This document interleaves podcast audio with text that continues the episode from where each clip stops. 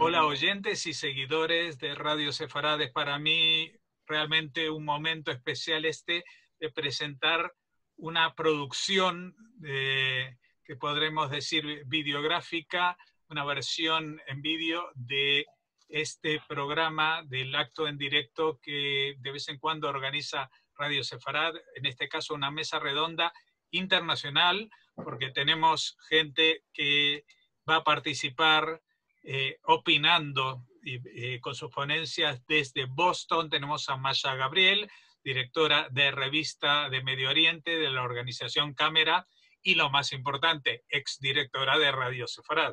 No nos vamos a olvidar de ese detalle. Tenemos también a Mario Anoya, que es director de El Medio, y cuando digo El Medio es el nombre de El Medio, y si, no, si lo buscan en internet es el med.io, o sea que todo muy redundante. Y por otra parte también tenemos a Brian Acuña, que también es colaborador eh, cada dos semanas en Radio Sefarad en su columna Fuera de Foco, haciendo análisis de geopolítica internacional. No le pillaréis en ningún error geográfico o político. Él está en el Centro Israelita Sionista de Costa Rica. Por lo tanto, hemos juntado a Estados Unidos, Costa Rica, España, eh, y vamos a hablar de un tema del cual empieza a hablarse. Eh, ¿qué va a pasar cuando esto acabe? Todo el mundo habla de mm, la salida económica, los problemas sociales, etcétera, etcétera. Eh, y le han puesto este nombre de la nueva normalidad que en realidad esconde eh, una ignorancia de qué es lo que va a pasar, ¿no? Porque nueva normalidad la tuvieron después de la Revolución Rusa, después de la Revolución Francesa, después de la invasión musulmana en España, cuando salieron los musulmanes de España, siempre hay una normalidad que es nueva. Eh, pero a mí lo que me interesaría es que nos tirásemos un poquito al agua, los ponentes, para opinar sobre el futuro, en plan Yuval Noah Harari, eh, eh, diciendo cómo ellos creen que será la imagen de Israel a la salida de esta pandemia. No hablo del mes que viene, porque evidentemente estas cosas solamente se empiezan a vislumbrar en el plano corto, pero en el plano medio, ¿habrá algún cambio? Vamos a darle la palabra, la primera palabra a la dama de este panel, a Masha Gabriel. Eh, a ver si a ti puedo eh, fijar el vídeo. Me, me, me quité, me unmute a mí misma. Exacto. Ahora apareces tú y hablas tú. Gracias, Jorge. Esto es un poco un sueño que teníamos en Radio Sefarada hace mucho tiempo, que hacíamos la ronda de los corresponsales, cuando los medios de comunicación eran solamente con el teléfono y era complicadísimo y era como el sueño de poder traer a todo el mundo junto y luego el sueño del video. Así que muchas gracias por hacerlo por fin. Eh, me pides que me moje qué va, cómo va a ser la imagen de Israel y yo tengo que decir antes que nada, para que entiendan mis dotes de adivinación, es que yo fui aquella que dijo que Trump no ganaba, pero vamos, ni loco. Con lo cual, partamos de ahí, los pongo en antecedentes. Ahora, lo que yo sí creo, y es que de algún modo esto de, partimos del coronavirus, ¿no? Como coronavirus año cero, AC antes del coronavirus o DC después del coronavirus, pues yo creo que va a ser un paréntesis. No creo realmente, viendo un poquito, hablamos de la imagen y yo que me dedico básicamente a, a molestar a los medios de comunicación. Eh, yo no veo realmente un gran cambio. Yo veo que estamos en una misma línea, en una misma línea que, digamos, desde una perspectiva mediática. Sin embargo, sí hay algo que viene, que viene desde hace tiempo, que es el, eh, el acercamiento, si quieres, de, Israel y los países árabes o los países del Golfo, sobre todo ante lo que ellos conciben como la amenaza iraní yo creo que por ahí va a seguir el asunto. Yo creo que estamos viendo cada vez más, eh, más eh, hace poco un, avión de Emiratos Árabes Unidos aterrizó en Israel para llevar ayuda eh, médica a los palestinos, precisamente por el COVID, o la COVID, que nunca sé muy bien cómo es. Y, digamos que, eso de algún modo evidencia algo que ya se está ocurriendo, que ya está pasando entre bambalinas. Hay muchas cosas que están haciéndose más evidentes y sobre todo dentro de esa línea, ¿no? de esa línea de unión ante el enemigo común. Y que para los países árabes, para los, sobre todo pues, los países del Golfo, la causa palestina ha pasado a un segundo plano, ya no tiene esa, ya no tiene esa fuerza. Entre los papeles sí, pero los mismos palestinos perciben una especie de traición de los hermanos árabes y entonces, eh, digamos que, si el foco estaba básicamente en la cuestión de los, de los palestinos, para los países árabes, Israel pasaba solamente por el filtro de, los, de la cuestión palestina, ahora mismo está pasando por otros, por otros derroteros, como serían pues, la, la, unión ante la, ante la amenaza común, eh, que en ese sentido y que lo que voy a decir suena un poco raro, pero yo creo que hay que de algún modo agradecer al presidente Obama porque cuando rompió completamente la estructura que tenía de enemigos y amigos, cuando se acercó a Irán, los países árabes vieron ahí, percibieron una traición del amigo eh, norteamericano y decidieron entonces eh, unirse y ven que el otro amigo, el otro amigo que sí les puede ayudar, es Israel. Entonces yo creo que por un lado vamos a ir por esa línea dentro de lo que son los países árabes. Estamos viendo, por ejemplo, hace poco fue muy interesante unas series de televisión que están, que están teniendo lugar en árabe durante Ramadán, donde se da por primera vez una imagen positiva. Primero se habla de los judíos, um, de los judíos misrajim, o los judíos que vienen de los países árabes, se dan imágenes positivas, lo que ha creído mucho problema. Entonces, eh, lo que le cueste a, la dirigencia eh, a los, pues a los líderes árabes, cambiar una opinión pública que han ido eh, manejando durante mucho tiempo. Y yo pienso que de algún modo los países, eh, Europa, por ejemplo, va a tener que ir adaptándose e ir encontrando su lugar. Bastantes problemas tiene con lo que tiene ahora. Y yo concretamente con los medios en español, que es a, los a lo que me dedico, eh, salvo algunas excepciones que tienen la cuestión israelí como una agenda principal y que aunque estén muriendo españoles a mansalva, eh, va a seguir siendo el, objetivo único, o no único, pero bueno, un objetivo importante de, los editoriales y los artículos, pero en general he visto como un olvido absoluto de la cuestión, incluso en un momento tan caliente como el que hay ahora con, con Netanyahu, que ha tomado esta decisión de anexar, sé que hay gente que dice que anexar no es el término correcto, pero vamos a utilizarlo porque nos entendemos todos con ese término, y a pesar de que, bueno, que sí hay editoriales en contra, hay, hay, profundos eh, eh, desencuentros, pero no hay el enconamiento que probablemente podíamos haber encontrado en, en, otros momentos si esto hubiera sucedido en otra ocasión, creo. Y, y, dejo ya hablar a mis compañeros porque me he quedado aquí charlando yo sola. Perdón. Bueno, voy a dar la palabra a Mario Noya. La pregunta sigue siendo la misma.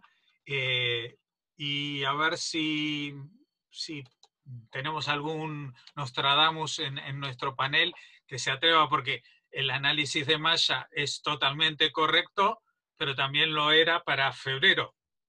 O sea, que la pregunta es si esto en particular, esta, esta situación, esta crisis sanitaria, esta guerra sanitaria o como se la quiera llamar, va a tener alguna influencia o cuando se acabe esto, un poco como el desconfinamiento en Madrid, todo el mundo vuelve a la fiesta tranquilamente, ¿no? Le devuelvo el audio a Mario Noya para que conteste. Hola, ¿qué hay? Buenas tardes a todos. Y, um, un placer estar eh, con todos vosotros. Muchas gracias por la invitación. Eh, Jorge, es todo eh, curioso siempre lo que sucede con, con Israel. Em, y este tipo de preguntas son trampas para los periodistas. Sabéis, yo soy eh, tertuliano en la radio y te preguntan 700 veces, eh, ¿qué crees que va a pasar? No lo sé, soy periodista. Si quieren una de estas, llamen a adivinos o a masa. Pero los periodistas tendríamos que intentar interpretar los datos y, y, contar lo que sucede, no lo que va a suceder, porque no lo sabemos. Pero además con Israel sucede la cuestión está paradójica, ¿no? ¿Quién nos iba a decir que Israel, que es o que ha sido durante buena parte de su historia la materialización del sueño socialista sin violencia, que fuera a ser el ogro de la izquierda internacional? ¿Quién lo iba a decir? ¿Quién iba a decir que en países que tienen eh, relaciones tensísimas con el mundo árabe, con el mundo musulmán, la bestia negra iba a ser Israel? ¿Quién iba a decir que en plena época de eh, fundamentalismo islámico convertido o devenido terrorismo islamista, eh, eh, Israel, que lleva lidiando con ese fenómeno tantísimo tiempo, iba a ser la bestia negra en vez de un referente. Por eso no sé qué va a suceder. Lo que sí sé es lo que está sucediendo. Y también sé que la israelofobia, tan presente en tantísimos medios, es una cuestión muy de campana neumática de periodistas y de élites. Luego vas y ves que las sociedades no son afortunadamente tan israelófobas como, como lo son algunos de sus jefes, o que los medios de comunicación en, en, estos ámbitos, o en este ámbito, no se parecen a las sociedades. España no es tan israelófoba como puede dar a entender la prensa eh, mainstream española, ¿no? Ni muchísimo menos. De hecho, sucede algo paradójico.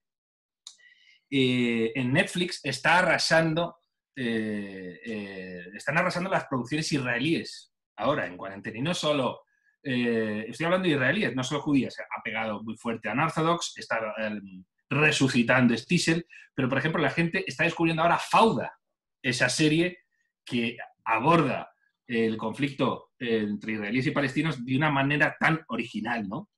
no sé qué sucede, Jorge, me gustaría que, cada vez se estuviera más pendiente de cosas interesantísimas que hace Israel. Incluso eh, en, crisis como esta. Israel está muy preparado para eh, sociedades modernas hipertecnologizadas eh, reaccionar muy rápido a crisis o a cisnes negros que pueden tener efectos devastadores. Lo ha vuelto a demostrar. estuve hablando Estuve hace poco viendo un, eh, seminario eh, con eh, un amigo mío israelí, con Bernie Moscovic, que, contaba ¿no? cosas que han sucedido. Por ejemplo, una empresa israelí que se dedica a hacer marquesinas de, autobuses, material urbano para, pues, para gente que se siente en las estaciones a esperar al colectivo, etc. ¿no? Bueno, pues de repente han decidido transformar su negocio para hacer puestos de detección del coronavirus callejeros. Bien, magnífico, maravilloso.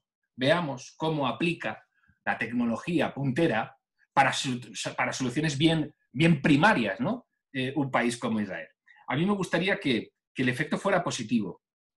Y yo he comprobado además también que la gente que conoce Israel y que sabe o que eh, tiene una idea eh, no, que no está alimentada principalmente o no exclusivamente de los medios de comunicación, sabe que Israel es otra cosa, ¿no? Veremos a ver, porque, de nuevo, ya digo, eh, la israelofobia y, el prejuicio vivo contra Israel es mucho más de élites periodísticas y políticas, y se está viendo, por ejemplo, hoy, en estos días se está intentando volver a, suscitar una gran polémica a cuenta de, la intención del gobierno Gantz-Netanyahu de, llevar a cabo una de las partes eh, de las que consta el denominado acuerdo del siglo, ¿no? Pero como dice Massa, no genera, no genera las oleadas de crítica eh, que, sucedía antes y por supuestísimo la sociedad ahora no está reaccionando con eso, ¿no? Mm, podría hacer mucho bien la prensa, ¿no? Por ejemplo, al ver eh, cómo ha mejorado la relación de eh, Israel y los palestinos con, a, cuenta de la crisis del coronavirus, cómo ha funcionado la coordinación entre ellos. Incluso jamás, incluso jamás eh, se ha puesto muchísimo más las, eh, las botas en este sentido a, la hora de, generar coordinación con Israel. Incluso ha, autorizado a que personal médico de la franja de Gaza acudiera a, a Israel a formarse para, poder atajar esta crisis, ¿no? Así que no lo sé, Jorge, no sé qué sucederá. Ya te digo que me gustaría que fuera de esta manera, pero no descarto absolutamente nada. El mundo está como una cabra. Bueno, voy a silenciar a Mario para dar paso a eh, Brian en cuanto eh, encuentre su ficha aquí que dice reiniciar audio. Brian. Acá estoy. Aquí estás y también te voy a dar esto. Eh, quiero, ah, para presentar a, la gente, porque dije que eres del Centro Israelita Sionista, pero quiero recalcar que tú eres un analista eh, de geopolítica, podríamos definirlo, y que siempre tienes una visión muy amplia y seguramente nos vas a hablar de, algo que puede pasar a Israel, pero no solamente en, en, las distancias cortas, también a nivel internacional, ¿no? Sí, bueno, primero que nada, muchas gracias por la invitación como siempre. Saludos también a los otros compañeros panelistas. Eh, siempre hacer de pitonicio es un poco complicado, ¿verdad? Eh, creo que para eso tenemos el oráculo de Delfos para intentar adivinar qué puede ocurrir en el futuro cercano. Eh, Yuval Harari, que es el que hace las declaraciones de cómo puede ser el mundo post-COVID, empieza a hablar de una serie de factores que se deben de tomar en consideración. Entre estos el tema del autoritarismo de los gobiernos. Cómo los gobiernos pueden en algún momento aprovechar las circunstancias del COVID como una emergencia de carácter internacional o de carácter global para controlar otros aspectos de la sociedad, incluyendo, por ejemplo, eh, crear nuevos tipos de amenazas que posteriormente puedan permitir que los gobiernos sigan controlando a las poblaciones. En el caso de Israel muy puntual, no veo, digamos, a Benjamín Netanyahu, no, al menos no le veo intereses de querer controlar a la población de esa manera. Sin embargo, eh, por ejemplo, dejamos el COVID atrás, pero la amenaza del terrorismo sigue siendo un factor importante para Israel. Entonces, todos estos controles que se están utilizando actualmente para eh, escanear, para poder tener control de las personas, que ya lo hace, por ejemplo, un país como China y que lo hacen otros países también asiáticos, eh, podrían utilizar el COVID para convertirse en excusa perfecta para mantener un control de la información sobre la población. Ojo, todos estamos controlados de alguna manera desde el momento en el que decidimos tener un dispositivo electrónico, pero eh, en la situación del COVID esto lo empezamos a ver con mucha más normalidad. En cuanto a la prensa, creo que el tema palestino no es que haya perdido eh, completamente la fuerza, solamente que en el tema coyuntural, ahorita el tema palestino es secundario o hasta terciario. Creo que en estos momentos eh, hay que empezar a ver en el futuro de la imagen de Israel varios factores que deben de ser considerados como importancia. Bueno, primero, ¿Qué va a pasar después de la elección del presidente Donald Trump, ahora esta segunda elección? Porque se está dependiendo mucho de lo que el presidente Trump eh, haga por Israel de alguna manera. Entonces, ¿qué es lo que va a ocurrir después de esta elección que venga para el futuro de Israel? Si Israel pone todas sus fichas sobre lo que Trump puede hacer, incluyendo el acuerdo del siglo, que bueno, lo hemos discutido en la columna de fuera de foco de que no es un acuerdo, simplemente que es solamente un acuerdo, no es un plan de paz como tal, no, no va a llevar a la paz y además eh, hemos visto mucha subjetividad a la hora de desarrollar este proyecto. Eh, Israel no puede depender de lo que Donald Trump pueda hacer a partir de acá. Entonces Israel para su imagen tiene que empezar a retomar de nuevo los diferentes frentes que ellos tienen que enfrentar, incluyendo, por supuesto, un frente sumamente importante como es el de la República Islámica de Irán, que también hace su propio trabajo para intentar bajarle el piso de alguna manera a Israel. Israel desde el punto de vista tecnológico está poniéndose una flor en el ojal y a nivel internacional se destaca toda la labor que Israel está haciendo para contener la pandemia. Sin embargo, hay otros tipos de acciones que podrían de nuevo minar la eh, opinión pública con respecto a Israel. Creo que para nosotros el tema de la opinión pública siempre es un factor determinante, pero por ejemplo, el plan de anexión de eh, los territorios C que vienen dentro del proyecto del presidente Trump. Por otro lado, también eh, el que no exista, digamos, un, acuerdo final que lleve algún tipo de pacificación con los palestinos, de alguna manera sigue minando la imagen de Israel. Ojo, la imagen de Israel, considero, y también he escuchado a otros analistas decir exactamente lo mismo, ha mejorado con el paso del tiempo por una cuestión de la tecnología, por una cuestión del desarrollo, etcétera, etcétera. Pero para poder mantener esa imagen en positivo, hay que empezar a trabajar la imagen pública desde todos los frentes, incluyendo el tema también político. Y el tema de la política internacional no solamente incluye Estados Unidos o Europa, que son los mercados más importantes, incluye a China también, por ejemplo, incluye otros mercados asiáticos como la India, incluye cuál es el trabajo que está haciendo Irán, que para mí si bien Irán no es la amenaza principal, es una de las amenazas más importantes al tema israelí. Y creo que para seguir trabajando en el tema de la imagen hay que aprender a desarrollar o a entender para poder focalizar cuáles son los aspectos de fortaleza y cuáles son los aspectos de debilidad en cada uno de estos frentes hacia los cuales Israel se está enfrentando. Y el tema palestino, si bien ha perdido fuerza en los últimos años porque hay un desgaste después de tanto tiempo de estarse desarrollando, sin duda tiene que ser uno de los tópicos que este y cualquier otro gobierno israelí debe resolver de alguna manera o por lo menos bajarle la intensidad como hasta este momento lo habían logrado. Este acuerdo que eh, podría llevar a la anexión de algunas zonas C, en definitiva va a generar una escalada eh, en algunos frentes que no sé si sea necesaria en estos momentos. Creo que Israel había mejorado, había tenido un avance en cuanto a su imagen muy, muy positiva, como para que una propuesta de este tipo pueda que se retroceda un poco la visión en cuanto a la imagen pública de Israel, que para mí sigue siendo uno de los factores más importantes y determinantes. Y dejemos también de lado cuál podría ser la imagen que hay de otro factor que también debería ser importante para Israel, que son los judíos en la diáspora, que creo que también podría en algún momento abordarse y tocarse, porque me, me, parece importante ese rol que juegan las comunidades en las diásporas con respecto a la imagen pública de Israel. Bueno, vamos a seguir con una nueva pregunta.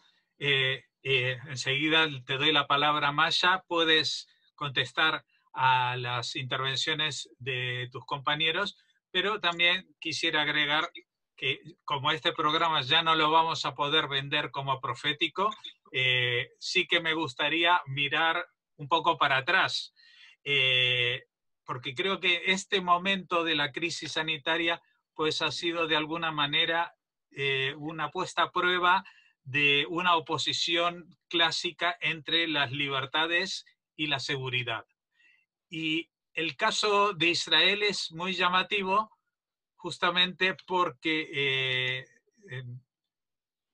en, Israel los judíos israelíes, si algo se caracterizan es por su exagerada libertad o ansias de libertad, libertad de expresión, libertad de asociación política, creando miles de, fracciones políticas eh, de, y con problemas incluso dentro de los mismos partidos para coincidir. No olvidemos que el, último retraso para este gobierno de unidad nacional surgió dentro de las filas del propio Likud. Y por otra parte, la seguridad. Eh, tenemos ese debate y lo planteo, por ejemplo, en cuestiones como la famosa app que Israel mm, hizo una variación a partir de, una app que había desarrollado para hacer un seguimiento de los contactos de eh, posibles terroristas y la puso en marcha en Israel. Mucha gente eh, en la prensa española, por ejemplo, se horrorizó cómo utilizan estas herramientas de vigilancia, que esto, que el otro, y ahora llevamos dos meses tratando de que la Unión Europea eh, diseñe, por favor, una app para hacer algún tipo de seguimiento, pero claro, sin inmiscuirse en la privacidad de las personas, que tiene que ser eh, por Bluetooth y que el otro lo tenga encendido. Bueno, eh, así que con todas estas preguntas paso la pelota para que hable nuevamente Masha. Te paso aquí el, el vídeo y te tengo que dar la voz. Un segundito. Eh, Jorge, a Brian no se lo escucha bien. No, Brian ahora mismo está sin voz. No, no pero cuando, ve, este, sube el volumen, por favor. Eso no lo puedo controlar. Eh, oh, lo, que sí te pues. pido, Graciela, es que te salgas del audio, ¿vale? Porque, eh, eh, como digo, en este momento queremos escuchar a Maya. Gracias. Hola, Chela, por cierto. Em, que no, antes quería preguntarle a Brian, luego ya cuando, cuando te dé Jorge el turno, si quieres, luego lo podemos hablar. No, te quería preguntar si no piensas que precisamente esa búsqueda de, mm, relaciones entre los países árabes e Israel y también toda la, toda la, toda la, toda la energía que ha, que, ha, utilizado Netanyahu en la búsqueda de, de, abrir otros frentes, sus viajes a Latinoamérica, a Asia, a África, si eso no es precisamente darse cuenta de que Europa y Estados Unidos, bueno, Estados Unidos concretamente con Trump, puede tener un cambio y que están buscando otra, otro, digamos, otras perspectivas internacionales. Eso era lo que te quería preguntar antes. Y respecto a lo que dices de la SAP, yo no sé, a mí me parece todo esto unas En primer lugar, el otro día estaba comentando que me imagino que como todo el mundo, aquí encerrada, le dije a mi cuñada, le digo, ¿sabes qué? Creo que ha engordado. Y en ese mismo momento en su, en su Facebook le sale adelgace con no sé qué. Nos escuchan por todos lados, antes lo comentaba Brian eh, con, lo de, con, lo de, con un dispositivo móvil, es como que todo el mundo sabe dónde estamos.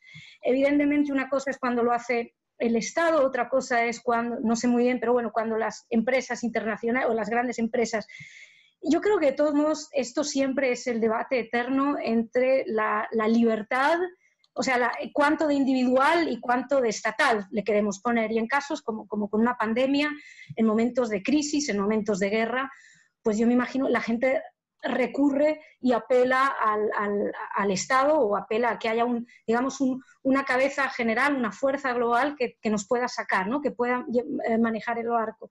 En el caso de España, yo creo España también eh, entró con más lentitud o tomó decisiones más lentamente. Digamos que la, percepción del peligro entró más tarde. Entonces yo creo que también eso ha estado detrás del cambio de actitud respecto a las decisiones que tomó Israel, porque una cosa es entenderlo cuando estás en plena pandemia y, otra cosa es cuando todavía tienes ese pequeño distanciamiento, decir, no, esto no puede ser. Cualquier caso, España, Europa, eh, el mundo entero y pueden decir lo que quieran, incluso Irán ahora lo mencionaba, pero la tecnología israelí está, está metida en todos lados para, pues, por ejemplo, cuestiones de, de, seguridad. Y, yo pienso que es un, honestamente creo que es un debate que no va, no va a dar más de sí en, en, en la medida de que, eh, yendo a lo que decía Hariri, de, de, ese, de hasta dónde puede, puede el, el Estado invadir el terreno privado de las personas y hasta dónde hay que hacerse ese, que creo que es el debate eterno, ¿no? que tampoco creo que sea nuevo. Pues voy a pasar la palabra, si la quiere tomar, eh, a Mario Noya nuevamente. Un segundito para que yo sepa manejar esto y lo consiga. Ahí está. Gracias, Jorge lo de, otra vez el debate de libertad y seguridad, hay veces que es un debate, no es un debate, es un falso debate o es una manera de, es para vagos, un debate para vagos o para gente que tiene dobles intenciones y que eh, te quiere proponer modelos eh, poco convenientes, ¿no? poco deseables. ¿no? Eh, modelos, la actualización del no es libertad, es libertinaje, que te lo dicen en chino o te lo dicen en ruso. No, mira, no, por ahí no. Vamos a pasar. Y no es necesario pasar. Y ha habido casos, demostraciones patentísimas de que las dictaduras, los regímenes eh, liberticidas y las democracias iliberales, que diría eh, Farid Zakaria, no son mejores de ninguna manera Moralmente, por supuesto, pero es que tampoco son más eficientes, ni más eficaces, ni luchan mejor contra esto. La pandemia eh, tiene causa en la China comunista y en la manera en que se conduce la China comunista. En los, en los regímenes totalitarios la gente tiene miedo al poder. Y en primer lugar tienen miedo al poder los funcionarios de rango bajo, que no se atreven a decir, mm, dar malas noticias a, a, los escalones superiores. Con lo cual, la información les llega mal, tarde y mal luego ocultan y hacen lo que sea, pero es una consecuencia de cómo tienen organizada la propia sociedad. ¿Sabéis quién lo está haciendo rematadamente bien sin atropellar una sola libertad? Taiwán, otra China. Que no se me enfaden los taiwaneses independentistas, que no quiero abrir yo el debate ahora. ¿Y por qué lo han hecho tan bien? Porque partieron de esta base. China comunista miente. Miente. Entonces vamos a prepararnos y hagamos políticas de prevención porque en cuanto digan que tienen un catarrito es que tienen una neumonía. Y es lo que hicieron. Se activaron enseguida, se activaron antes que la propia China comunista. Y antes, por supuestísimo, que en la Organización Mundial de la Salud. Japón es otro ejemplo. En Japón, de hecho, eh, quisieron dar una serie de, pasos porque eh, la constitución eh, de la que se dotaron tras la Segunda Guerra Mundial pone muchísimas trabas al Poder Ejecutivo para que no ejecute demasiado. Y ellos dijeron, ¿cómo lidiamos con una pandemia? Bueno, pues no han podido, porque no les ha dejado el legislativo sacar adelante eh, eh, reformas sustantivas de la Constitución para mejor lidiar con la pandemia. Y han lidiado fenomenalmente bien. la transparencia informativa, las políticas de prevención, la fiscalización por parte de los medios son cruciales. Y se está demostrando que funcionan. E incluso en Israel, la batalla de, o el dilema de libertad y seguridad, en Israel se, se ve que es falso ese dilema. Israel tiene toda la guerra del mundo, tiene una guerra de desgaste permanente con el terrorismo. Jamás ha sometido a interrupción sus procesos democráticos. Ya está. Este, en este debate tendríamos que ponernos todos muy claros, porque entonces, si no, vienen los lobos con pie de cordero y luego cuando nos muerden el culo, nos asustan. ¡Ay! No, no creía que no. No fiéis. No fiéis es, la buena base para actuar, ¿no? Em, en cuanto a lo que ha dicho Brian de qué pena que Israel ahora, con lo bien que estaba en, términos internacionales, eh, a ver si vamos a volver a complicarlo con, la decisión eh, que se pudiera adoptar de incorporar eh, mm, el grueso de las comunidades de Judea y Samaria al Estado previamente dicho, bueno, ¿qué no habremos oído de la que se iba a montar con el traslado de la embajada, con el reconocimiento de la soberanía israelí eh, de los altos del Golán por parte de la administración Trump, o del reconocimiento por parte de la administración Trump de que Jerusalén es la capital de Israel, que es, vamos a reconocer que el sol está ahí arriba y es de color amarillo, ¿no? Bueno, pues no sucedió nada. Y de hecho, eh, todos sabemos que este acuerdo del siglo que, ha estado patrocinando Trump es en buena medida un acuerdo eh, del mundo árabe muchas veces se ha dicho, eh, a Israel se le ha dicho, oye, no, no, tú no puedes solucionar esto solo con los palestinos, esto es un problema árabe. Bueno, y de repente ha dicho Israel, vale, pues venga, impliquemos verdaderamente al mundo árabe en la resolución de, de esta cuestión. Y este plan ha tenido una recepción muy positiva. Otra cosa, y ya sabemos, por desgracia, son ciertas declaraciones de autoridades muy positiva en el mundo árabe, porque se vio que se podía llegar a un asunto de coordinación y de resolución general de conflictos en, eh, en la zona. Identifican un enemigo común, Irán, y ven, oye, ¿en qué podemos trabajar los demás para eh, eliminarnos obstáculos que generen inestabilidad en la región? Y se llegó a esta serie, a esta suerte de acuerdo que cuenta con la implicación o que pide la implicación de todo el mundo árabe. El propio mundo árabe, que lleva, no de ayer, no de antes de ayer, desde el año 2001, diciéndole a los dirigentes palestinos, jamás vais a atender nunca a una sola negociación de paz con ánimo verdaderamente resolutivo. Eso lo dijeron los saudíes en el año 2000, en el año 2001, creo recordar. Y parece que se les ha acabado la paciencia por ahí por otro lado, sería una manera de generar hechos sobre el terreno con, que podrían eh, eh, eh, hacer avanzar muchísimo a la causa palestina si supuestamente es una causa palestina que tiene como objetivo generar un Estado, porque les está poniendo sobre el terreno la constitución de un Estado. Entonces yo creo que por ahí, lejos de ser un peligro, Brian, puede ser una oportunidad. Tiene mucha más eh, se, ha, mostrado con mucha más virulencia, virulencia, eh, retórica, Europa que el propio mundo árabe. En estas tres cuestiones que he citado, ¿eh? Jerusalén, de, traslado de la embajada y los altos del Golán. Escuchas el mundo árabe que ha hecho a propósito de esto y escuchas a, a Borrell y dice, bueno, ver si es que tiene una granja en, en Magdal si no nos hemos dado cuenta, ¿no? Porque se le ve como muy implicado emocionalmente. Creo, ¿eh? Ahí, ahí, te lo planteo, Brian, a ver si, a ver si, mm, si, si estás de acuerdo en que a lo mejor, lejos de ser un obstáculo, puede representar una oportunidad, ¿no? El hecho de que ahora todo el mundo esté como muy, muy, muy preocupado con la amenaza que puede suponer en Medio Oriente la República Islámica de Irán. Bueno, si te parece, Mario, vamos a pasar a, la segunda ronda de Brian y luego ya empiezan a surgir aquí preguntas de gente que quiere hablar. Por lo tanto, Brian, tienes aquí una pregunta de Masha y una opinión eh, para dar. Eh, y en cuanto consiga, ah, creo que ya estoy, ya estoy desbloqueado, sí. Sí, sí, sí, habla. Bueno, voy a, a, ser muy puntual. Primero que nada, pues gracias por las dos preguntas. Yo quiero dejar en claro que yo no tengo ningún problema con el hecho de que Israel declare su soberanía sobre territorios. De hecho, que lo tengo muy claro según la resolución 242 de 1967. Eso lo tengo completamente claro.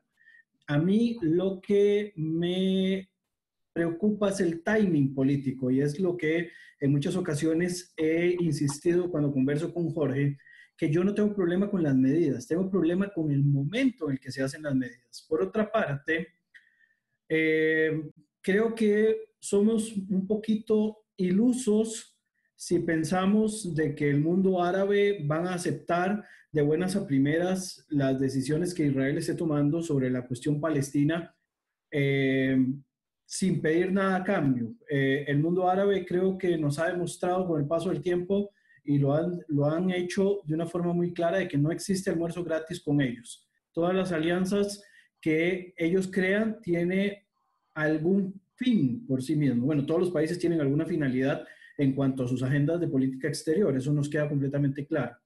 Eh, me parece que, y eso también lo he dicho en algunas de mis columnas, que el principal aspecto por el cual a Israel el mundo árabe les da tanta facilidad es porque sienten una amenaza en común, que es la República Islámica de Irán. Sin embargo, y he sido muy insistente también en decir que en el momento en el que Irán salga de la ecuación, salvo que aparezca otra amenaza sumamente grande para el mundo árabe, que también pongo ahí entre, entre líneas a la República de Turquía, la Turquía de Erdogan en la actualidad, que podría convertirse también por estos aires y estas ínfulas neo-otomanistas, eh, Israel se convertiría en el nuevo foco nuevamente de tensión. Por el momento es una cuestión de funcionalidad. Nosotros debemos entender de que el mundo asiático, incluyendo el mundo del Medio Oriente, eh, principalmente árabes, se manejan por una cuestión de funcionalidad. Mientras me funcione, lo utilizo. ¿Qué fue la, medida que en algún momento hizo el profeta Mahoma en, la época en la que hace el, trato con Quraysh? mientras los kureishistas sean más débiles, yo no ataco a los kureishistas. Israel lo tiene muy claro. Mientras Israel sea fuerte, sabe que no lo van a atacar. Pero nosotros debemos entender de que si bien contemplamos la amenaza que significa la República Islámica de Irán, no se puede confiar 100% de la posibilidad de que sacando a Irán de la ecuación, Israel no se vuelva a convertir en el foco de ataques del mundo árabe. Por el momento, creo que se da o sentimos que se está brindando un cheque en blanco, pero yo no creo que sea un cheque en blanco. Me parece que podríamos estar tomando decisiones de una manera muy apresurada, en un timing incorrecto por el momento, y al final de cuentas generar otra escalada de conflicto que podría eventualmente de nuevo dañar la imagen de Israel a nivel internacional. No porque vayan a lograr destruir Israel desde el punto de vista militar, pero nosotros debemos de superar ese paradigma. Ya no estamos en el paradigma de lo militar y que eventualmente puedan destruir a Israel. Pero recordemos que estamos en el paradigma de las guerras de cuarta y de quinta generación, en el que la imagen del país también tiene mucho que ver y no solamente se mina la imagen delante de los Estados Unidos o delante de Europa. Se puede minar la imagen delante de otros países y esto sin ninguna duda, no es positivo para Israel. De nuevo, yo no tengo ningún problema con que Israel eh, declare su soberanía sobre territorios porque lo está haciendo conforme al derecho que lo, que lo permite, el derecho que aparece en la resolución 242, pese a la retórica de llamarle territorios ocupados, que no son territorios ocupados, creo que debe de considerarse el timing en el cual se están haciendo las cosas para evitar de que eventualmente esto, en vez de crear un aspecto positivo, más bien se genere en negativo. De nuevo, esa es, digamos, la, la cuestión que a mí me preocupa. En cuanto, para cerrar ya mi participación, en cuanto al tema de seguridad versus control, como bien eh, mencionó Mario, como bien mencionó Masha en algún momento, es un falso paradigma, ¿verdad? Eh, bien lo mencionaban los mismos analistas que venimos mencionando desde el inicio. Eh, el Estado debería garantizarnos los dos, debería garantizarnos la privacidad de nuestra información y al mismo tiempo debe garantizarnos la seguridad eh, como sociedad. Entonces, no podríamos esperar o permitir de que ningún Estado nos diga que para poder garantizarnos a nosotros eh, que tengamos seguridad, que no nos vayan a matar en un atentado terrorista, que no nos vayan a secuestrar o lo que sea, necesita mantener nuestra información controlada de tal manera que eh, tengan acceso a absolutamente todo. O sea, acá debe existir un equilibrio. En el momento en el que empecemos a normalizar de que el Estado me cuida y el Estado puede escanearme por todas las partes, vamos a parecer más el libro de 1984 de Orwell que una sociedad que promueva, digamos, las libertades de la, de la sociedad. Ojo, esa es la perspectiva que me genera y creo que nosotros conforme más tiempo pasamos en el confinamiento y más tiempo vamos viendo las medidas de los estados, vamos normalizando esa forma de actuar en la cual se nos controlan no solamente horarios, movilizaciones, sino que también ahora se nos controla eh, toda la información que nosotros podamos estar depositando en, los dispositivos que de por sí, como ya lo dije en algún momento, ya lo hacemos de manera voluntaria. El problema está en que esto se convierta en política de Estado y al final de cuentas lleguemos a un punto en el que no haya un, este, una vuelta atrás. Jorge. Sí, yo voy a, sé que me están pidiendo eh, el, el, derecho a contestar a réplica, Maya, pero lo vamos a incorporar junto con una pregunta que ha escrito Leo Cohen Chabot, también ocasional colaborador de la radio, aquí estamos muy en familia. Dice, quería preguntar hasta qué punto consideran que la imagen de Israel es importante más allá de lo que realmente ocurre en Israel. Israel ha desarrollado vínculos cercanos con gobiernos autoritarios y que desprecian las minorías. ¿Hasta qué punto consideran que Israel está poniendo en riesgo a los judíos de la diáspora como minorías por tener una visión que enaltece la identidad nacional por sobre otros valores y, menospreciar los derechos de las minorías? Y nos manda muchos saludos a todos. Eh, por orden y por, porque está levantando la mano, le voy a dar el sonido a Maya Gabriel y enseguida también su imagen.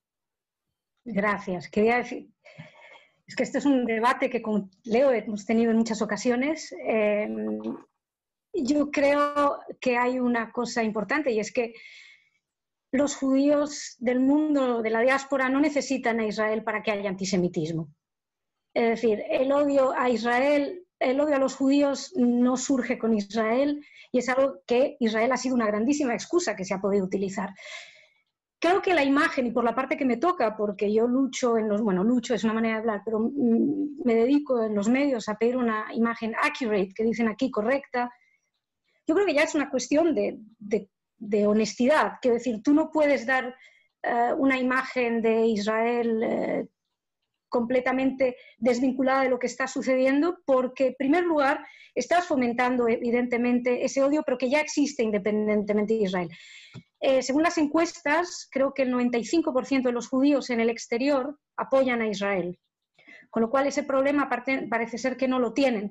Es verdad que el otro 5% es mucho más vociferante y tiene mucho más espacio en, eh, en los lugares. Creo que el Pew Research hizo un estudio hace hace un año y salían estos resultados. Bueno, a lo mejor no es 95 90, pero bueno, muy alto. Em, yo creo que es importante, o sea, la imagen, Israel hará acuerdos con quien tenga que hacer. Yo no puedo, lamentablemente, opinar sobre política israelí, por, por primer lugar, porque mm, por lo que represento, lo único es por el trabajo en el que estoy, con lo cual no puedo juzgar si la anexión es buena o mala, eh, pero ni con quién debe hacer Israel acuerdos o no, de lo único que me puedo, que, pero lo de la imagen sí. Y yo creo que dar una imagen distorsionada, una imagen eh, mala, innecesariamente, de un país que especialmente está amenazado y cuya minoría nacional en el resto del mundo está siempre, y no necesariamente por Israel, en una situación muy delicada, pues yo creo que es una gran irresponsabilidad. Y creo que es muy importante que los medios tengan en cuenta eso. En Estados Unidos eh, los ataques antisemitas se han disparado de una manera impresionante. En Alemania también. Obviamente no necesitan a Israel esa gente, pero si les das una excusa, pues es perfecto. Entonces yo creo que es muy importante desvincular el antisemitismo de las acciones de Israel porque no van vinculadas, porque como todos sabemos aquí, los judíos no son monolíticos y tienen 20.000 millones de opiniones distintas y entonces, eh, pero sí son víctimas de una monolitificación, no sé, opuestos como, una, como si fueran un grupo, de modo que si un judío hace algo, ya nos dan la excusa para atacar. Eh, a Soros también se lo odia, a mí no me cae ni bien ni mal, no tengo absolutamente nada con ese señor, pero en el momento en el que se lo odia como judío, no creo que Soros justifique que, que, haya otros ataques antisemitas. Creo que en ese sentido es, es es importante desvincularlo.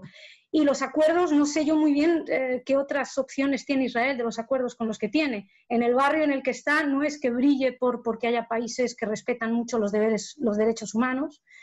Me parece que eh, no tiene mucha opción alrededor de con quién puede acordar. esto me recuerda un chiste de los Simpson cuando iban a Israel y no sé si Bart Simpson o algo, pues ya no me acuerdo, pero en un momento alguien le gritaba, ¿qué te crees? ¿Que, nuestro, que nosotros estamos entre Canadá y, México? Dice, no, estamos en un lugar donde lo que, estamos, lo que está en amenaza es muy superior. Y el, el, el, el ataque, perdón, Israel es empática con Orbán, me dice eh, Leonardo, eh, Leo, Leonardo Cohen es empática. Israel, no sé, será el primer ministro israelí que tiene simpatías, pero eso no hace que Israel sea empática con. Es decir, yo creo que, Israel, como democracia, que tú lo sabes, permite todas, las, permite todas las opiniones y de malos, sí, y con Trump, efectivamente. Y no sé qué otros países, eh, pero es que estoy respondiendo a las. Eh, a las, a las, preguntas. Insisto, creo que los gobiernos tienen derecho a hacer o hacen las uniones que quieran, se, se, hacen amigos de unos u otros. Hay otros gobiernos que son amigos de Venezuela, de Irán, eh, y, bueno, es algo con lo que hay que lidiar. Insisto, si, si, seguramente si a, si a Israel o Netanyahu en este caso le dan otras opciones, pues estará encantado de tomarlas o no no lo sé. Pero en cualquier caso, no, para mí el, mayor, el mayor punto es, eh, es, desvincular el antisemitismo de las acciones israelíes, porque me parece que eso es un, es un, gran, es un, gran, es un gran problema. Eh, voy a utilizar la palabra, antes de pasarla, eh, simplemente para agregar un dato, porque seguramente muchas conocen, pero ponerlo también en contexto. Puede ser de que este gobierno, y efectivamente este gobierno israelí es un gobierno de derechas, es una coalición de derechas que tiene simpatías con regímenes como el de. Pero yo recuerdo de mi infancia en la Argentina que el régimen socialista que del laborismo israelí estaba apoyando, apoyando militarmente a la dictadura militar en la Argentina, suministrando armas. Así que eh, tendríamos que utilizar la misma regla para juzgar eh, si los gobiernos eh, hacen realpolitik, es decir, si, si, venden sin mirar a quién, o si lo hacen de forma humanista, y entonces pues el planteamiento sería otro.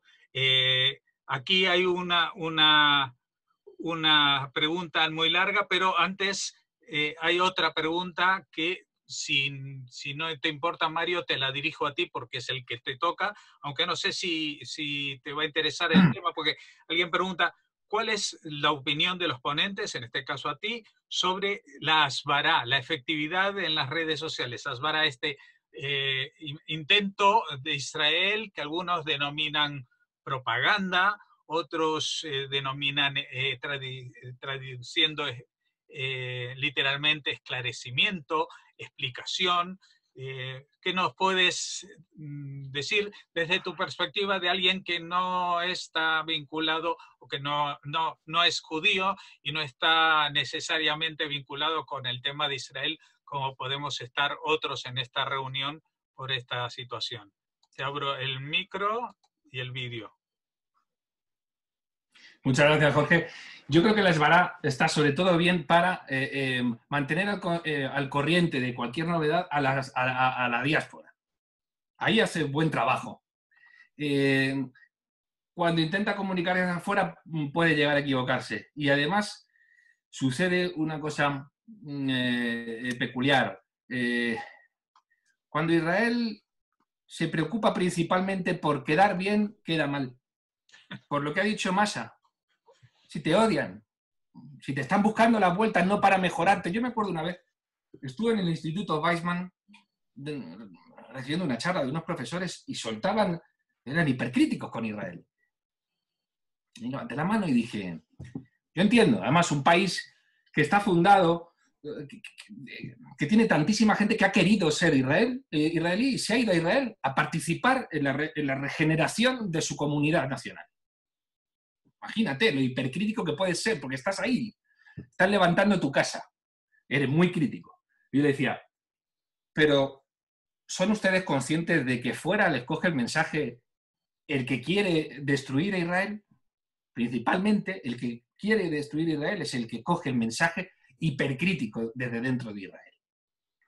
Eso a veces eh, eh, se, le, pasa a muchísima eh, opinión israelí. Cuando la prensa israelófoba cita a Haaretz, ya les digo yo de verdad que no lo hacen para mejorar a Israel, lo digo de verdad. No es por eso. Es para ver si pueden cargarse Israel con el cuña de su propia madera. Eso conviene tenerlo muy presente. ¿no? Así que la Hasbara a veces debería hacer mucho más como las IDF. Yo me explico. Si no están ustedes de acuerdo, mm, lo siento, tiro hacia adelante porque yo tengo unos objetivos que cumplir en esta vida. ¿no? Y a lo mejor, cuando vas dejando de pedir perdón por existir, te acaban respetando más creo que es buena idea. ¿no? En cuanto a, si me permitís volver un, segundo a lo que ha dicho Brian antes sobre eh, el mundo árabe y que Israel, ojo con el mundo árabe y con los regalos envenenados, etc. Bueno, es que una cosa maravillosa que ha hecho Israel en política exterior en los últimos eh, decenios ha sido precisamente eh, no poner los huevos en, todos los huevos en una misma cesta. E Israel además, como confía tanto en su sistema, que es el nuestro, en este sentido, el que voy a hablar, el sistema democrático, el sistema de apertura, lo bien que ha combinado el universalismo con el particularismo, y ahora volvería a eso, es que eso le ha permitido estar a muy bien con los kurdos, con los turcos cuando han querido, con los persas cuando han querido, con los drusos, con las minorías cristianas, Israel se está acercando ahora al mundo árabe sin pisar, sin pisar la cara a ninguno de esos antiguos aliados. Yo ahí no veo un problema. De hecho, veo de nuevo una ocasión. ¿Lo veis como Israel, lejos de ser un problema, es una solución? Sería mi mensaje en Oriente Medio. Se lo dije una vez a un ministro de Hassan II en un campus de verano de, de, FAES, Andrea Zulay. Le dije, empezó a soltar su filipica contra Israel y dije, oiga, oiga, si es que a lo mejor Israel, lejos de ser un problema, es la solución tratan a las minorías con eh, no respeto, es que las someten al, imperio de la ley, como a la mayoría. Saben muy bien que es una situación de gestionar tensiones, las identidades van a ser siempre tensas, pero de ahí saca riqueza sobre todo, y no se pone a exterminar a nadie, que es lo que hace todo el vecindario. Yo ahí no veo el menor problema. En cuanto a, Israel y, y, sus relaciones con ciertos regímenes y demás, o con ciertos países, yo creo que ahí también conviene ver en lo que es, que diría Stendhal, ¿no? Evelyn Gordon, una de las periodistas que más admiro, escribió un artículo para enmarcar sobre dónde sufren más acoso los judíos, en el Reino Unido o en Hungría. Sorpréndanse si quieren, si es que no ven las informaciones de los medios de comunicación. ¿Dónde tienen miedo de verdad los judíos a salir a la calle? ¿En qué zonas? De la muy libre eh, Holanda, de la muy libre eh, Inglaterra, ¿para qué hablar del extrarradio francés, de la banlieue parisina, etcétera, ¿no? Y si se compara con lo que sucede en Hungría. En Hungría, precisamente. Recuerdo hace poco un medio de comunicación que me encanta, de la revista Tablet del Reino Unido, que está, de, perdón, de, Estados Unidos, que está dedicada a la, cultura y al mundo judío, publicaron un eh, reportaje denunciando que en la Hungría de Orbán se estaban quitando de en medio a los autores judíos de referencia como Imre Kertész y que eh, en su lugar estaban poniendo en el currículum autores antisemitas. La respuesta del, eh, no sé si era del embajador o de un agregado cultural húngaro, era para enmarcar. Y os invito a que la busquéis y que la, y que la leáis para, que, para eh, no influir mucho más de lo que acabo de decir de para enmarcar. Benjamín Netanyahu tiene alianzas con regímenes considerados de ultraderecha, yo creo que ahí también habría muchísimo que debatir, pero no le he visto ni una sola vez, ni una sola vez cediendo en cuestiones donde los israelíes no juegan. Ejemplo, Polonia y el papel de los polacos en la Shoah. Netanyahu se las ha tenido tiesas con el régimen, eh, con el perdón, con el gobierno eh, polaco. Tiesas. Y ha habido una polémica muy fuerte. No solo Netanyahu, entró Yair Lapid ahí también en el debate. Eh, y no he visto que, sucediera en ninguna. Ah, ya digo, Netanyahu no compra ningún mensaje anti-israelí, antisemita, ni muchísimo menos. Creo que Israel en estos momentos, por cierto, y claro, los europeos miramos mucho al ombligo, etcétera, ¿no? Israel tiene ahora unas relaciones, como ha dicho Massa, con buena parte del mundo que están en su mejor momento. Que están en su mejor momento. No es que estén bien, es que están en su mejor momento. En, buena parte del mundo. Lo que pasa es que los europeos creemos que el mundo es Europa. No. En buena parte del mundo, estoy diciendo. Pero creo que eh, eh, eh, el Israel actual está consiguiendo uh, algo muy interesante está haciendo una reivindicación de la identidad, de una identidad muy abierta, muy porosa, y sin dejar de reivindicar los valores universales de las democracias universales. Para mí el referente en este mundo, en este ámbito, es Nathan Sanansky. Nathan Sanansky tiene un libro que se llama Defining Identity, que es para, eh, eh, para leerlo y releerlo y anotarlo. Saransky. Saransky ha sido un campeón de la libertad durante tantos días de su vida y no ha dejado de serlo. Incluso ahora que, eh, bueno, ha estado en el gobierno israelí y ahora está fuera, pero sigue en asociaciones relacionadas con las relaciones entre la diáspora y el Estado de Israel, etc. Saransky es una persona que le da un valor absoluto a la identidad y que dice que cuando él estaba preso en las cárceles soviéticas, lo que le salvaba era su identidad cuando descubrió que era un judío sionista y que y se dio cuenta además que en prisión los que tenían un fuerte componente identitario, religioso, nacional, etcétera, resistían mejor las presiones y las torturas del régimen eh, soviético. Saransky para mí encarna a la perfección esta tensión creativa muy fructífera, pero que hay que saber manejar entre la defensa de la identidad y la defensa de los valores universales que unen a todos los seres humanos, que yo no creo que haya eh, ningún, vamos, no sé, me cuesta de hecho encontrar figuras del mundo judío mainstream que puedan poner en, contradicción eh, estos valores. Así que yo creo que de hecho no es ningún problema. Es más, en algunos países ver lo que ha conseguido Israel, generar una identidad de la que se reconozcan tantísimos socialistas, gente de derecha, laicos, religiosos, eh, ateos, y a la vez manteniendo un sistema democrático plenamente vigente que respeta todos los derechos, hay muchos países que dicen, a ver si consigo yo, a ver si consigo yo hacer con las identidades o con nuestra identidad, una identidad nacional, lo que ha conseguido Israel. Yo creo que, de hecho, ahí no veo un problema, sino que veo un desafío muy interesante. Perdón si me alargué. Ah, voy a pasar eh, ahora el micro a Brian Acuña para leerle una pregunta que también está por aquí, eh, que dice, bueno, eh, es un poco complicada igual porque habla mucho de España, pero yo creo que Brian también está puesto en este tema. Dice, ¿cómo interpretáis que los dirigentes de partidos de ultraderecha europeos, como Vox en España, el Frente Nacional en Francia, Austria, etcétera, muestran un, apoyo al Estado de Israel. Se les podría etiquetar de falsos amigos que solo buscan limpiar su negativa imagen de racismo, xenofobia, antisemitismo con un supuesto apoyo a Israel, que perciben como fuerte y poderoso. Es decir, nos quieren manipular para blanquear, limpiar su imagen y adquirir una legitimidad democrática que no tienen. Esta pregunta a Mos Ben Abraham. Bueno, la pregunta bastante compleja en, en, verdad, pero creo que él mismo la responde en alguna parte, ¿verdad? Es esa cuestión de querer legitimar sus propios actos y acá quiero hacer un señalamiento que es bastante interesante.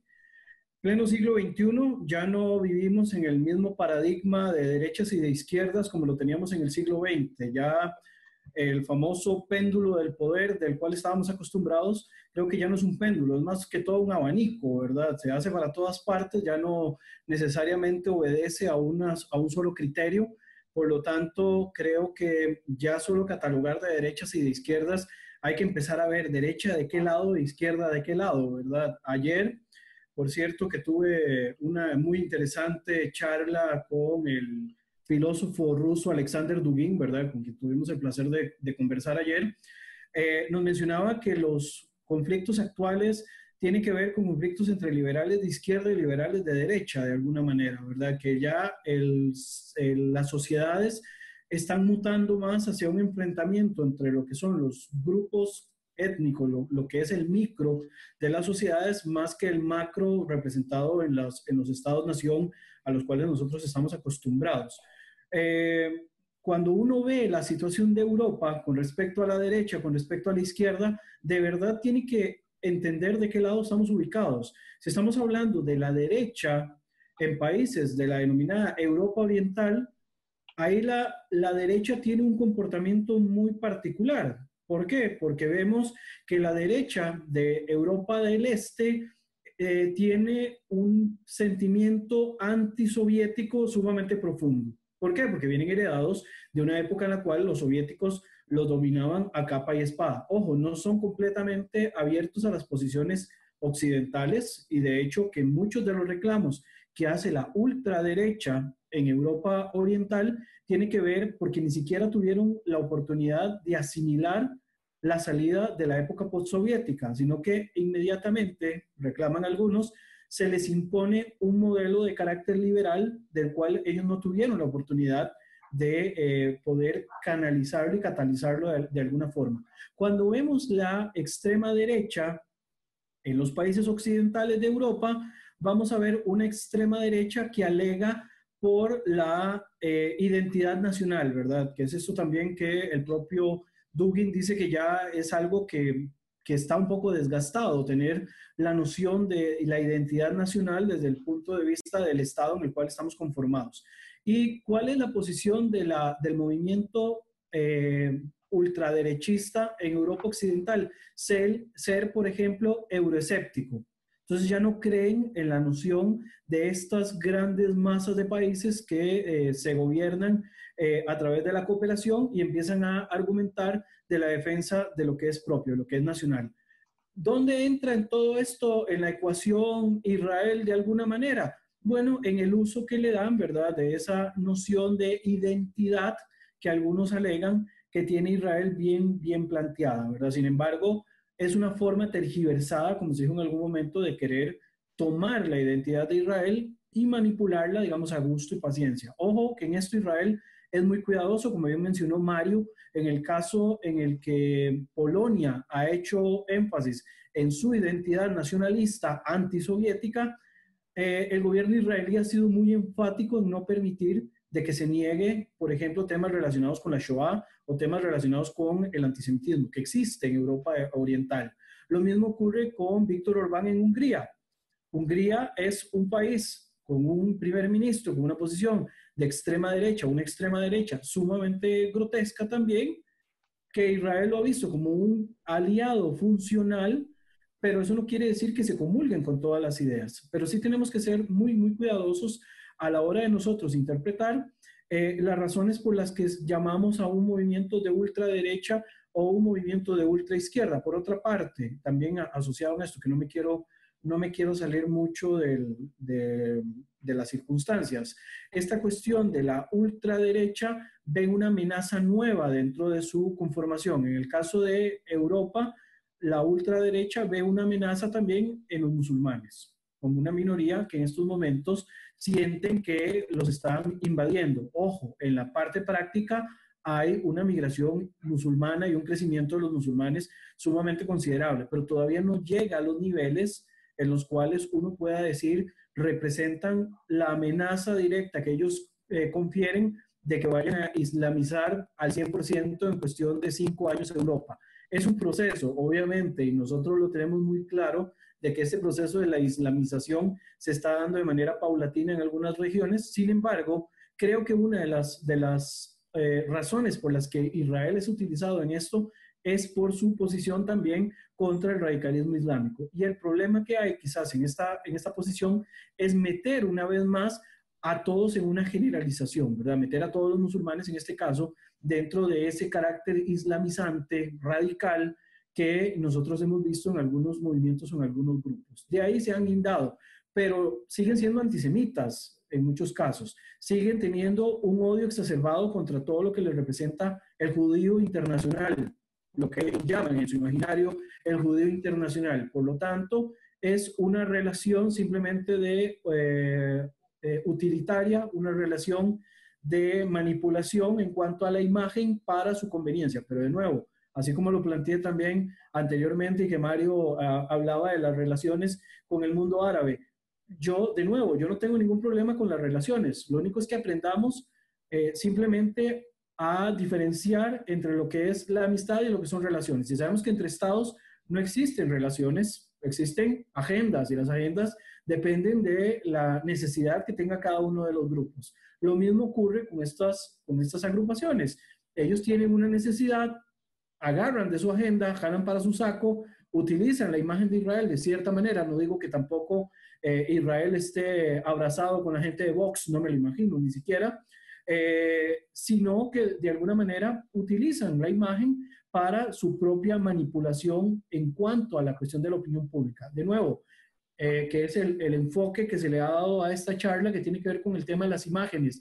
La imagen es importante, lo, lo que se presenta delante de los medios es sumamente importante y presentar de que no se es tan radical como se cree, que el nacionalismo que yo demuestro es un nacionalismo en positivo, al final de cuentas puede ser un elemento que se convierte en, eh, en, un arma de doble filo, que al final de cuentas puede también dañar la imagen de, eh, directa o indirectamente de, algún grupo. En este caso, pues hablamos de Israel y de los judíos, pero eh, en definitiva que este tipo de organizaciones, tipo Vox, tipo eh, los movimientos de Marine Le Pen, que de todas maneras estos sí son antisemitas declarados, vienen a hacer algún tipo de alianza simplemente porque ven un enemigo más grande dentro de sus propias filas, que en este caso, como ya lo dije, son las agrupaciones islámicas que están asentadas en Europa. Bueno, yo eh, por el tiempo que disponemos, eh, creo que voy a cerrar eh, y justamente ha llegado por el orden también una pregunta que me dirige Iván Hernández. Dice, me gustaría oír qué piensa don Jorge Rosón al respecto en calidad de director, no de moderador. Me refiero a la imagen de Israel en la nueva normalidad y si en España y en los españoles variará algo la percepción de Israel y los judíos, toda vez que, es mi parecer, vamos en una deriva autoritaria aquí.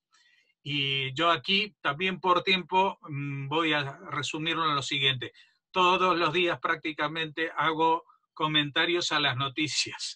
Yo les recomiendo, si tienen tiempo, eh, que escuchen y verán que eh, son muchas las referencias que hago a este tema y que las voy a sintetizar ahora por tiempo en una canción de Serrat que se llamaba Fiesta, que cuando iban subiendo a la fiesta, eh, subiendo la cuesta, porque arriba se organizó la fiesta, eh, todos compartían su mujer, su gabán, todo era maravilloso, todo el mundo estaba un poco achispado, pero cuando empezamos a bajar la cuesta, cuando estamos desconfinándonos, desescalándonos y todo esto, me temo que vamos a volver al mismo valle donde estábamos antes, que eh, la piedra de Sísifo la subimos, pero ha vuelto a caer por el otro lado. Así que yo realmente creo que las transformaciones eh, y percepciones respecto a, a temas tan complejos como lo judío en España, eh, no se van a solucionar eh, tan fácilmente, entre comillas, como con una pandemia. Aquí han habido plagas de peste negra mucho más letales, más terribles y con un chivo expiatorio muy claro. Y sin embargo, pues los judíos, algunos sobrevivieron y algunos volvieron a cantar las glorias de Sefarad en el exilio y acordarse de lo bueno y, pasando por alto estas cosas. Y los españoles, o los que en esa época eran castellanos, eh, eh, aragoneses o como se llamasen en sus distintos reinos, también mm, dijeron, bueno, está bien, ahora se acabó la peste, pero ahí están los judíos. Para la próxima, seguro que van a ser ellos. Así que mm, soy eh, un eh, pesimista, según algunas fuentes, pero muy optimista en cuanto a este formato para reunir a gente que están en distintos continentes y que están a disposición de nuestros seguidores. Eh, les agradezco a los tres, a Maya Gabriel, a Mario Noya, que lo hemos tenido muy pocas ocasiones en Radio Sefarad, a Brian Acuña y por supuesto a las personas que han dedicado eh, más de una hora de su tiempo a escuchar lo que teníamos que contar y a muchas más que volverán a oírnos a través de la radio y posiblemente, creo que sí, también a través del vídeo. Muchas gracias y hasta la próxima, que me lo voy a pensar un poquito más antes de montar esta historia. Muchas gracias.